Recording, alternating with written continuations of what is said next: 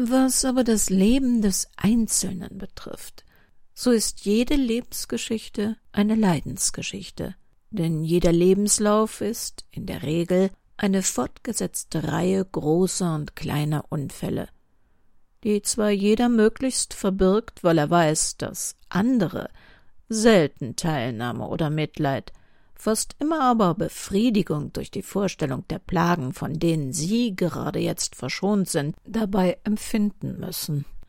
Aber vielleicht wird nie ein Mensch am Ende seines Lebens, wenn er besonnen und zugleich aufrichtig ist, wünschen, es nochmals durchzumachen. Mein Lieblingsphilosoph, der alte Griesgram Arthur Schopenhauer in Die Welt als Wille und Vorstellung, lebte zwischen 1788 und 1860.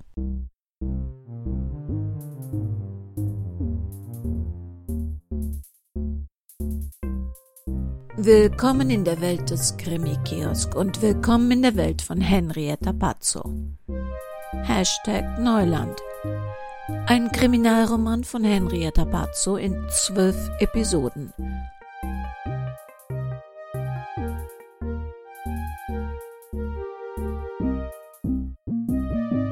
Eine Produktion des Krimi-Kiosk Verlages Petra Weber in Köln.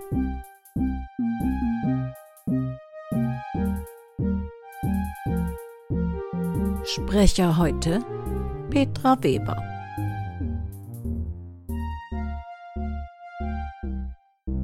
Sie hören Episode 6.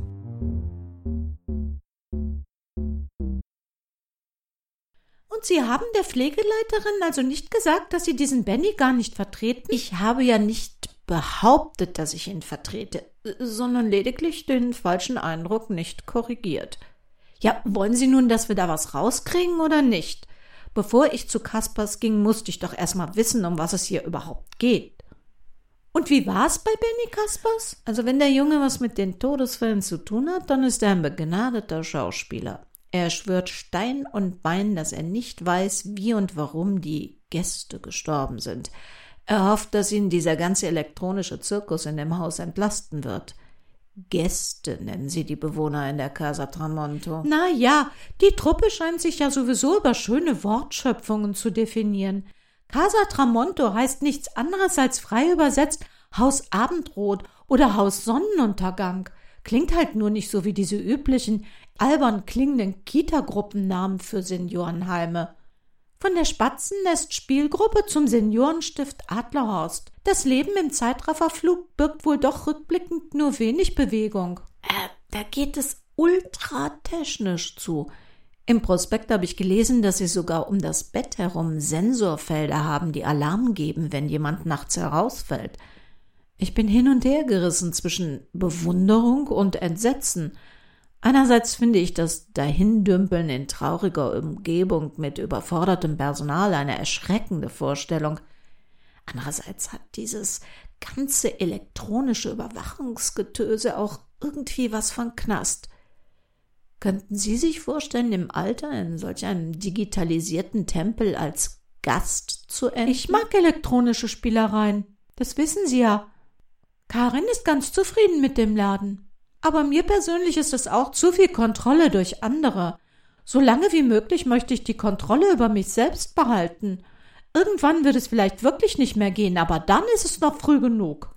Was hat Karin eigentlich beruflich gemacht? Bruno hat mir erzählt, dass sie bei der Stadtsparkasse gearbeitet hat.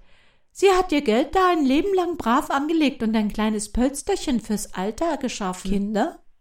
Weiß nicht. Ich glaube, sie hat niemanden mehr. Was macht Ihre Angst? War der Besuch beim Casa Tramonto ein Problem für Sie? Ah, ich fühle mich schwach auf den Beinen.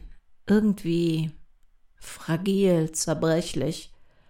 Obwohl das nichts Körperliches ist, dieses Wissen, dass ich angreifbar bin, auf mein Lebensende zulaufe, das macht mich immer noch irgendwie instabil. Und ich bilde mir ein, Beobachter zu werden. Unglaublich, aber ich schreibe mir die Autonummern in unserer Straße auf. Wenn ein Auto an drei Tagen in unserer Straße steht, mache ich Bilder vom Fahrer. Neulich habe ich sogar einen angesprochen, der zu unterschiedlichen Zeiten bei uns gegenüber geparkt hatte. Er wartete auf seine Mutter, die er durch die Gegend fährt, weil sie gerade aus dem Krankenhaus entlassen wurde. Ich finde es gut, dass Sie aufpassen. Ja, wenn es nicht weite Teile meines Lebens negativ beeinflussen würde. Aber Sie können sich weiterhin an nichts erinnern. Ich telefoniere mit Sabine, fühle mich erleichtert, dass ich nicht krank bin, klingeln an der Tür, aufstehen, hingehen, öffnen, Ende. Und dann bilde ich mir ein, jemanden mit so einem Sweatshirt mit Kapuze zu sehen. Es kann aber auch wirklich eine Einbildung sein. Ein Hoodie? Es war unglaublich warm in der Zeit, selbst am Abend. Klingt nicht nach einer realen Erinnerung. Ja, das stimmt, auch wenn es nur T-Shirt-Stoff war. Dann haben Sie keine detailliertere Erinnerung daran. Nein, da hört's auf. Kein Gesicht, keine Ahnung, ob Mann oder Frau. Aus dem Bauch heraus, haben Sie eine diffuse Überlegung, einen Verdacht, wem Sie das zutrauen? Nein. Absolut nie einen Verdacht gehabt? Ja, gut, okay. Ich habe einmal in die Augen von jemandem gesehen, dessen Hass gegen mich ich körperlich spüren konnte. Am letzten Prozesstag, im Moment der Urteilsverkündung, der Sie beiwohnten. Sie haben mir damals davon erzählt. Juliane van der Maar. Ja. Obwohl sie ein unglaublich mildes Urteil erhielt, hat sie mich dafür verantwortlich gemacht. Ich bin mir sicher, dass Juliane van der Maar mich damals gehasst hat. Sie hat mal gemeint, dass mein Charakter jenes unberechenbare Element jeder Mordplanung war, das den perfekten Mord verhindern kann. Das unberechenbare Element, als ob es um einen ihrer Romane gegangen wäre. Das war in der Zeit, als ihr Buch Schwesterherz frisch auf den Markt kam und dank der makaberen Umstände gleich zum Bestseller explodierte. Aber eine bessere PR konnte es wohl für ihren Kriminalroman nicht geben. Sie hatte die klassische Psychopathenkindheit. Ungeliebt, hin und her geschubst, manipulativ und eiskalt. Mit keinem Satz hat sie ihre minutiös geplanten Taten damals bedauert. Sie haben ihren perfekten Mord zunichte gemacht. Sie hat ein Motiv. Und ein Alibi. Sieberts Kollegen waren auch auf die Idee gekommen und haben es geprüft. Ich glaube einfach nicht, dass das ein Zufall ist. Kaum ist sie aus dem Knast, passiert ihnen was. Damit beginnen wir. Wir sehen uns ihr Alibi genauer an. Ich rufe gleich mal Frank an, was sie genau ausgesagt hat. Sie glauben, dass er uns das verrät.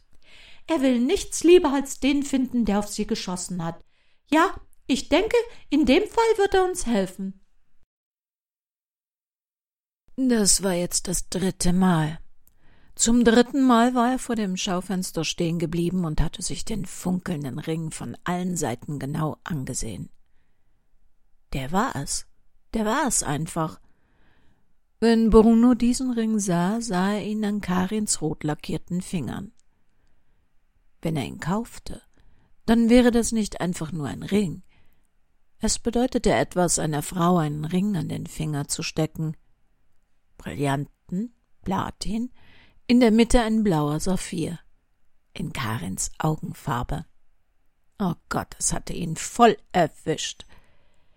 Er hatte es nicht geplant, er hatte es nicht gewollt, aber es hatte ihn mit allem drum und dran erwischt. Lachen mit Karin, Kochen mit Karin, Liebe mit Karin, alles machte Spaß, wenn es mit Karin gemeinsam geschah. Schmetterlinge wie bei einem Zwanzigjährigen durchflatterten sein Inneres, wenn Karin anrief, ihn anlächelte, seine Hand hielt, mit ihm sprach. Ja, er wollte noch einmal Ja sagen. Mit allen Konsequenzen, mit allem, was dazugehörte. Kirche, Smoking, Ringe, Glocken, Brautjungfern, Torte, Honeymoon, mit allem. Vorausgesetzt, Karin wollte das auch. Im Grunde war Bruno sich sicher, keinen Korb zu bekommen. Doch sie kannten sich erst elf Monate. Vielleicht hatte sie Bedenken, wollte ihn erst näher kennenlernen. Bruno wusste von Karin, was er wissen musste. Sie war ein feiner Kerl in der Verpackung einer rassigen Frau. Mehr musste er nicht wissen. Ihre Familie, ihr Beruf, ihre Freunde, das war doch alles sekundär. Karin hatte ihm durch die schwere Zeit geholfen, in der Barbara mehr tot als lebendig war. Sie hatte ihn ins Krankenhaus begleitet, ihn getröstet in den Nächten, in denen sie sie zu verlieren glaubten, hatte seine Hand gehalten und mit ihm geschwiegen, gewartet und geweint. Obwohl sie Barbara gar nicht kannte. Er hatte Sylvia von seinen Plänen erzählt. Sie hatte sich ehrlich für ihn gefreut, doch eine leise mahnende Stimme erhoben, er solle sich vielleicht erst noch etwas Zeit geben. Doch Zeit war genau das, was man in seinem Alter nicht mehr endlos hatte.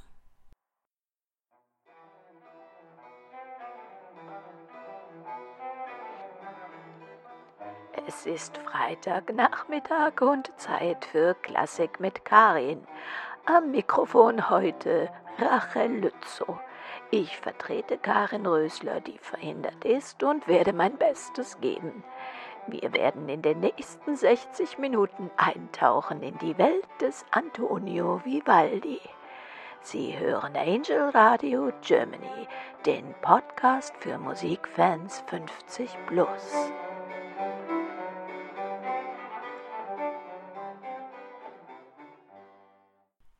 Karin Rösler stoppte die Podcast-Episode. Rachel hatte sie letzte Woche vertreten. Angel Radio Germany sendete täglich eine Stunde.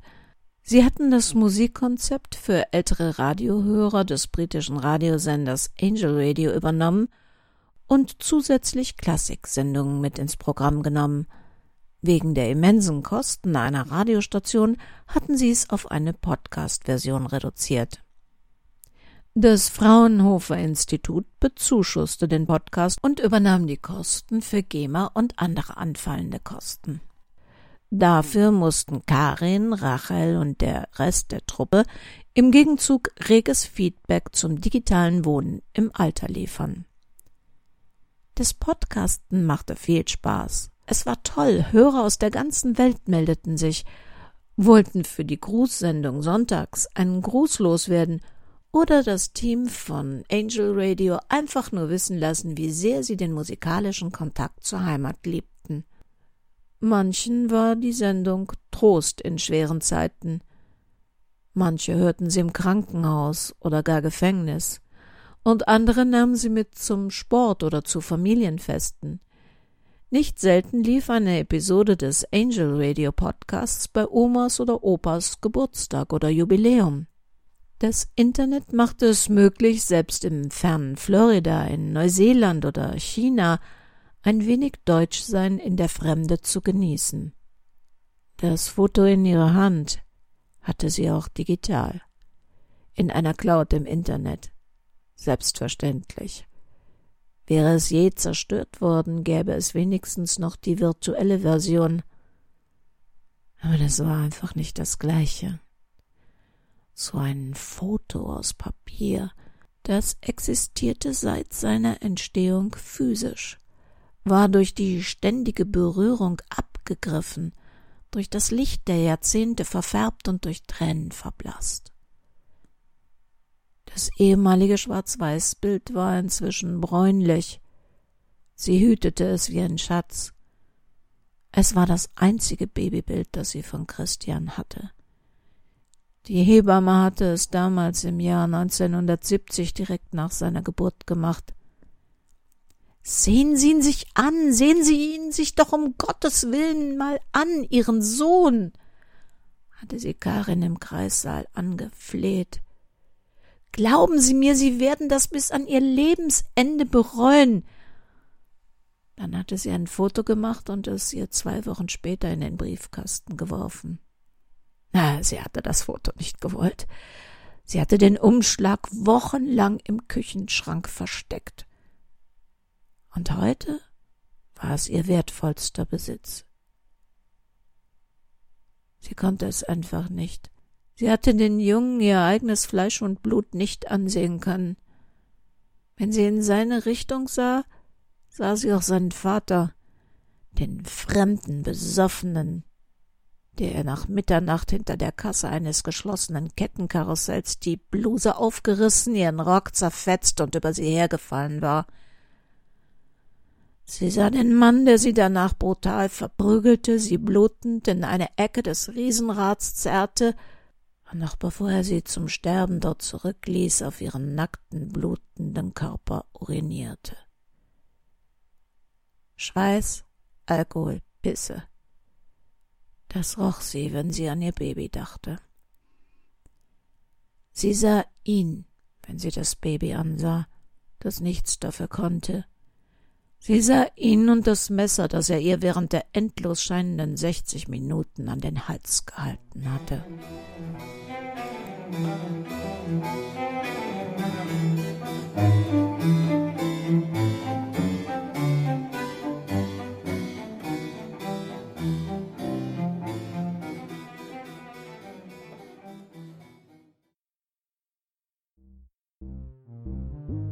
Auf eine erschreckende Weise scheinen Liebe und Leid wirklich zusammenzugehören. Dies war eine Sendung des Krimi-Kiosk-Verlages Petra Weber in Köln. Und wir hören uns schon morgen wieder. In der Zwischenzeit können Sie nach wie vor Neuland auf www.krimikiosk.de auch als Kompletthörbuch kaufen, um unsere Projekte zu unterstützen. Und ob Sie nun an die Liebe zwischen Mann und Frau, Frau und Frau oder Mann und Mann oder an die Mutterliebe oder an was für eine Liebe auch immer glauben, passen Sie gut auf, auf sich und die, die Sie lieben, denn das Leben kann sehr kurz sein.